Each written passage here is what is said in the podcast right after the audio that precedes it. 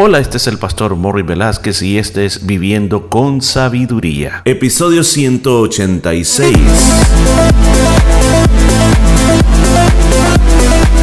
Y en el programa de este día estaremos aprendiendo cómo aplicar la sabiduría de Dios a nuestra vida a través del libro de Proverbios. Muchos consejos muy hermosos basados en la palabra de Dios. Todo esto y mucho más en Viviendo con Sabiduría.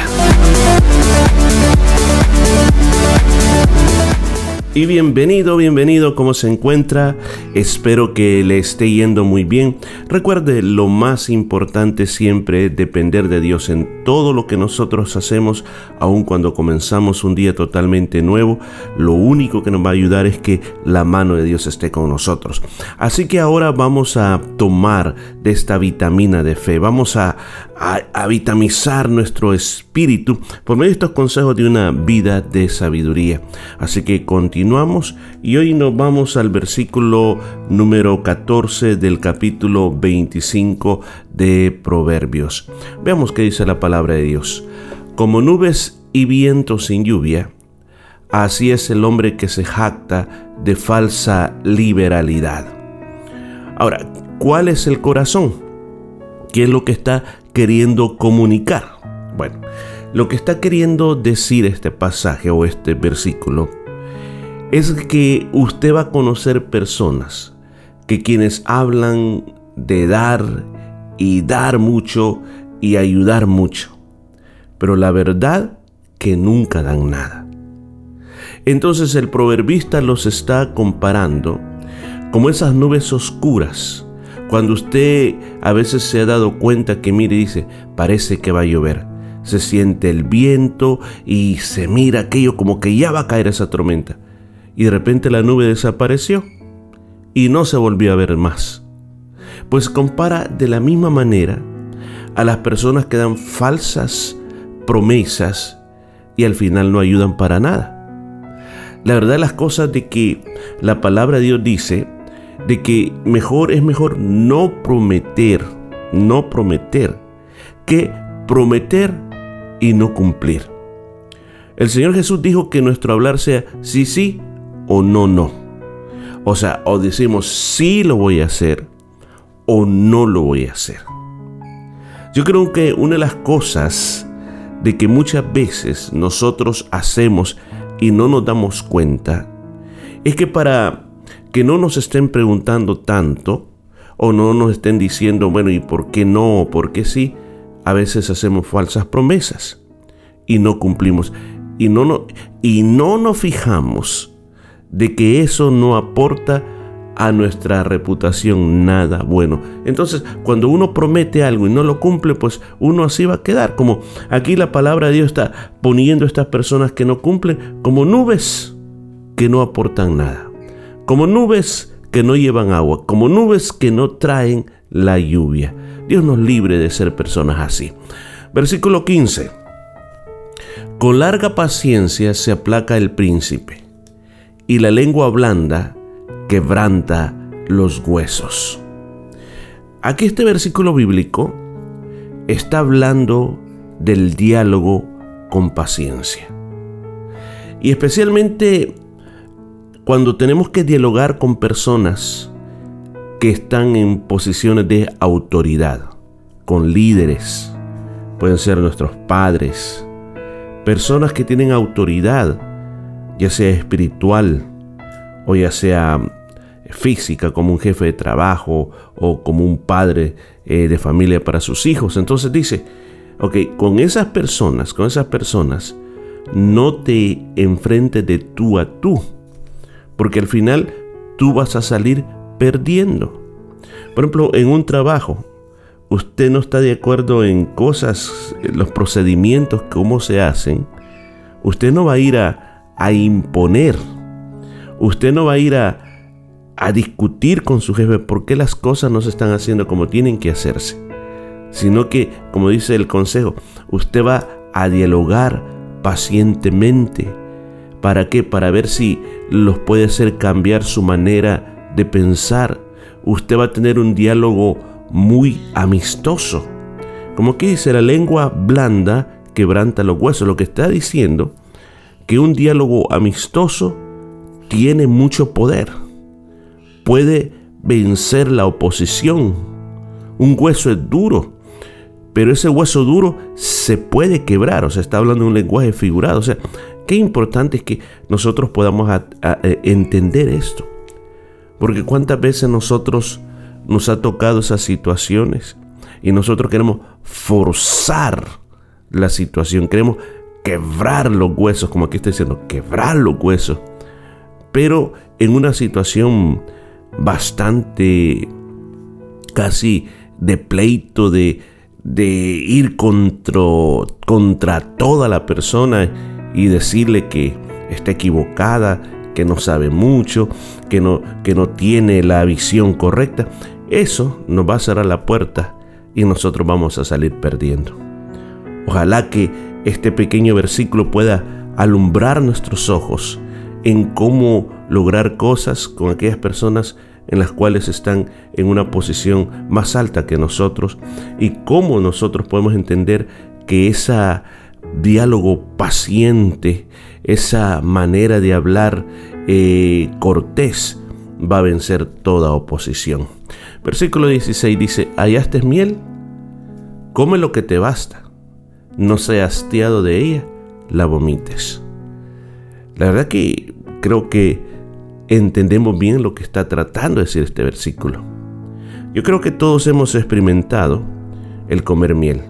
Y es rico una cucharadita de miel, pero imagínense comerse medio vaso de miel. Eso sí que va a ser muy feo, porque al final sí te va a producir esos deseos de vomitar. Entonces aquí dice, imagínate que, vas en el campo, encuentras un panal de miel grande, dice, come lo necesario. Si vas a comer de más, la vas a, a vomitar.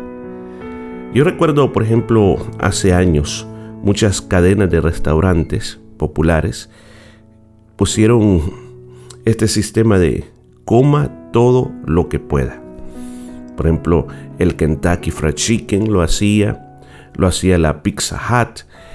Y recuerdo que teníamos todos nuestros niños pequeños y para ellos era una alegría muy grande poder ir, poder a esos lugares.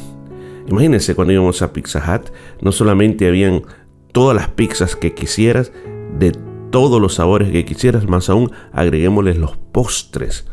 Había una gran cantidad de postres.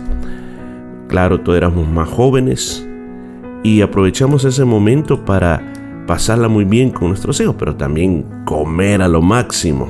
Pero lo tremendo era después, cuando uno salía de ese lugar, hasta entonces uno se daba cuenta de que tanto había comido.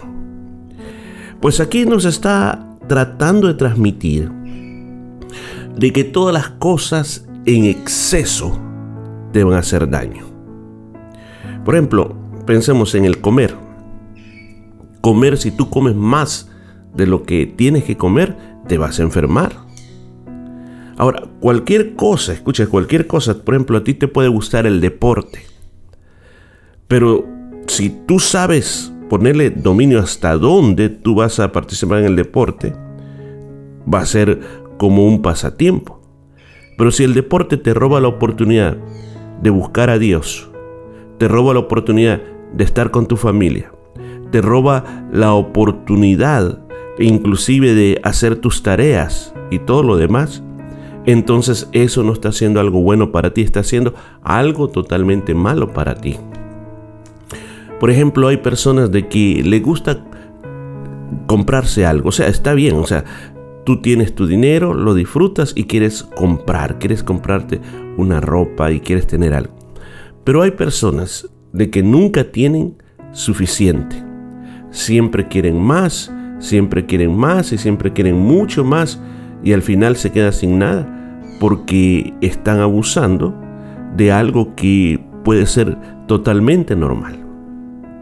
Usted mismo me puede ayudar a pensar cuáles son aquellas cosas que en tu vida o en la vida de otras personas les atrapan de una manera muy grande que simplemente caen dentro de eso.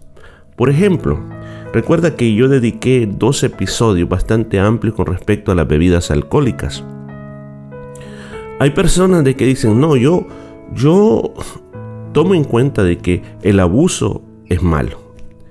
Pero el problema es de que de poquito en poquito va creciendo ese deseo de querer más.